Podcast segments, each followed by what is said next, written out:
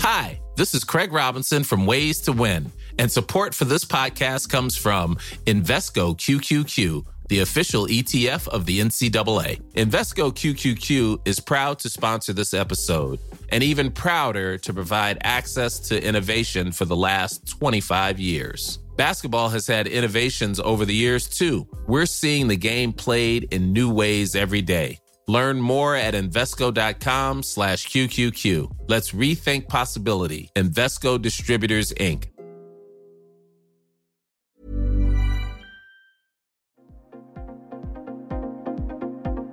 Ils sont au cœur de l'actualité ou la décrypte.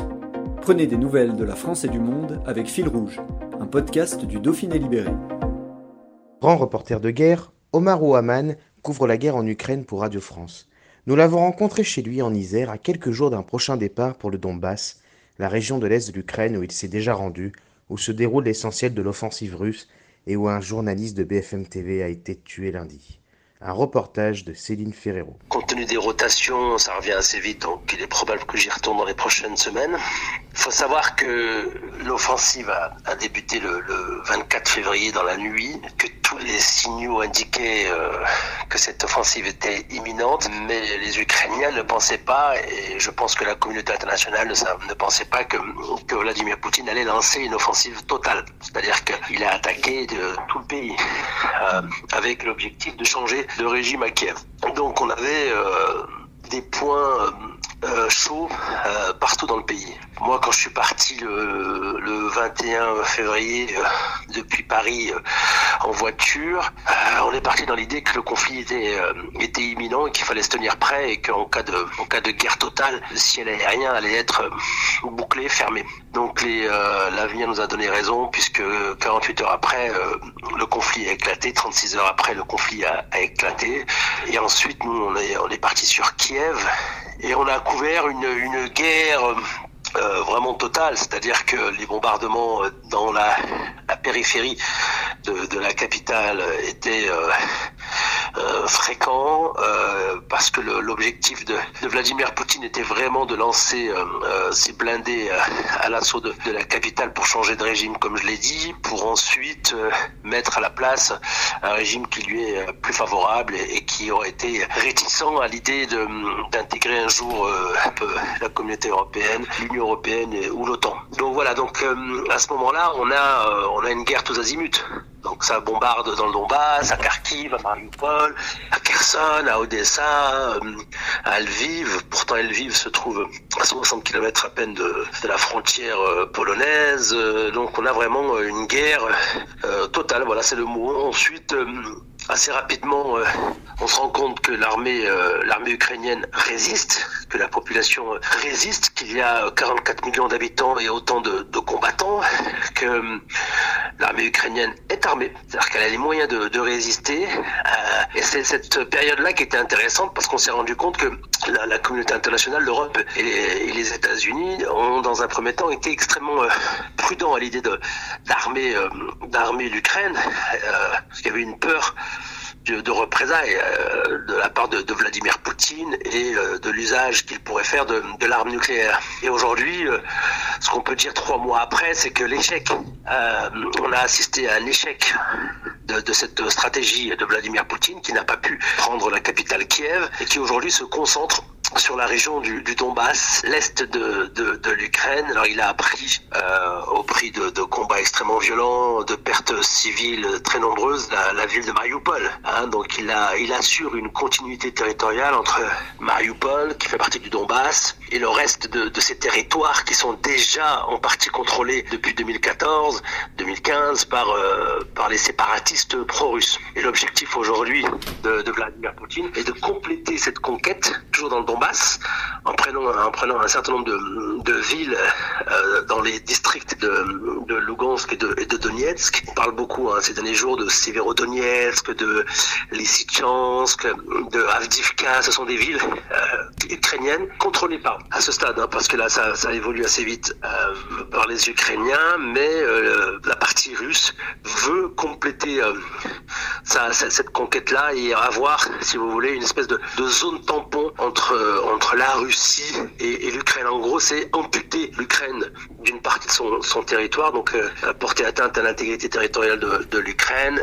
Les Ukrainiens résistent, mais malheureusement, ils ne, peuvent pas, ils ne peuvent pas résister tant qu'ils autant qu'ils le pourraient, car il, il, leur manque des armes extrêmement sophistiquées, ce, dont disposent les, forces russes. Moi, j'ai passé trois semaines dans le Donbass. J'étais dans des zones qui étaient euh, euh extrêmement compliquées. Hein. On est euh, on est là euh, sur des, des combats à coups de missiles grades, d'obus.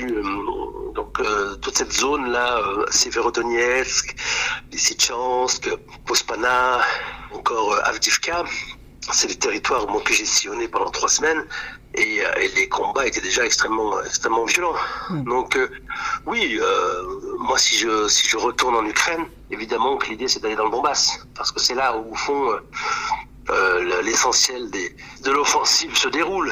Car aujourd'hui il y a des combats au niveau de Kherson, on dit Kherson, hein, c'est K-H-E-R-S-O-N, c'est une ville qui se trouve euh, toujours euh, au bord de la, mer Noire, qui est une ville euh, contrôlée par les Russes. Mais il y a, une contre-offensive de la part de, des forces ukrainiennes. Donc là, il y a un point chaud. Euh, sinon, euh, à Kharkiv, les forces russes se sont retirées. Donc à Kharkiv, on a, on a une victoire ukrainienne. En revanche, dans le Donbass, on a vraiment les forces russes qui ont, qui ont multiplié les efforts pour, pour prendre, le, prendre ce, ce, territoire. Donc oui, oui, si je retourne, si je retourne en Ukraine, j'irai là, j'irai là où effectivement les combats se déroulent. La mort du, journaliste de BFM TV, euh, Frédéric Leclerc euh, Imoff, rappelle euh, que cette mission d'informer sur un théâtre d'opération, sur un terrain de guerre n'est pas sans risque. Quelle est, vous, votre, votre limite que vous vous fixez pour prendre le minimum de risques? En fait, ce qu'il faut bien comprendre, c'est que quand on va dans le Donbass, quand on va dans cette zone, euh, le risque zéro n'existe pas. Voilà, il faut, vraiment bien comprendre ça. C'est-à-dire que tout peut arriver. Et ce qui est arrivé à notre confrère de, BFM aurait pu arriver à n'importe quel journaliste au fond, puisqu'il était euh, dans ce bus euh, humanitaire, blindé d'après ce que j'ai lu, et que son, son binôme, son confrère de BFM, lui, n'a pas été tué, il a été légèrement blessé. Je crois que c'est. Il faudra vérifier, je crois qu'il a été blessé. Et la fixeuse, la fixeuse est sortie indemne. Donc c'est vraiment, euh, euh, c'est une tragédie pour, pour, pour sa famille, pour, pour, pour, sa rédaction, pour ses amis. Et, malheureusement, il était, euh, il était au mauvais endroit, au mauvais moment. Voilà. mais effectivement, le, le, journalisme aujourd'hui de guerre est comme il l'a toujours été, est un journalisme dont la, conclusion peut, peut, être la mort. Quoi. Donc les civils meurent, les militaires meurent, ben, les journalistes aussi, il leur arrive de, de mourir. Donc c'est c'est dur parce que c'était un jeune journaliste de 32 ans, talentueux, dont on disait le, le plus grand bien et qui, euh, moi j'aime bien la phrase de sa mère qui dit que sa jeune vie a eu un sens. En ce qui me concerne, moi ça change ça change rien. C'est-à-dire que moi j'ai 53 ans. Euh, ça qui était assez triste euh, avec cette histoire, c'est qu'il n'avait que 32 ans. Donc euh, moi ça change, ça change rien au fond. Je me dis que que voilà, euh, quand je pars, euh, je sais que je peux ne pas revenir. Donc c'est c'est une condition qu'il faut qu'il faut intégrer et, ensuite travailler en essayant de prendre les, les, risques les moins les moins stupides, mais essayer quand même de raconter cette guerre qui est une guerre, comme on le sait, sans précédent depuis depuis 45 et on a un ordre mondial qui bousculé. Euh, donc c'est passionnant pour nous journalistes qui couvrons euh, les guerres à travers le, travers la planète. Est-ce que cette guerre euh, est différente des autres que vous avez pu couvrir? Je pense notamment bien sûr à la Syrie et ce, reportage en immersion complète où vous aviez suivi une famille à travers dans sa traversée de la Méditerranée jusqu'en Europe. Est-ce que chaque guerre est différente et la façon dont vous l'abordez aussi? euh, est différente Moi, j'ai couvert euh, la, guerre en Libye, euh, en Syrie, au Yémen, en Irak, au Mali. là, on a ce qu'elle a de spécifique, de singulier. Cette guerre, c'est qu'elle oppose la deuxième puissance militaire au monde à finalement un petit pays, l'Ukraine. Hi, this is Craig Robinson from Ways to Win. And support for this podcast comes from Invesco QQQ the official ETF of the NCAA. Invesco QQQ is proud to sponsor this episode and even prouder to provide access to innovation for the last 25 years. Basketball has had innovations over the years too. We're seeing the game played in new ways every day. Learn more at Invesco.com slash QQQ. Let's rethink possibility. Invesco Distributors, Inc.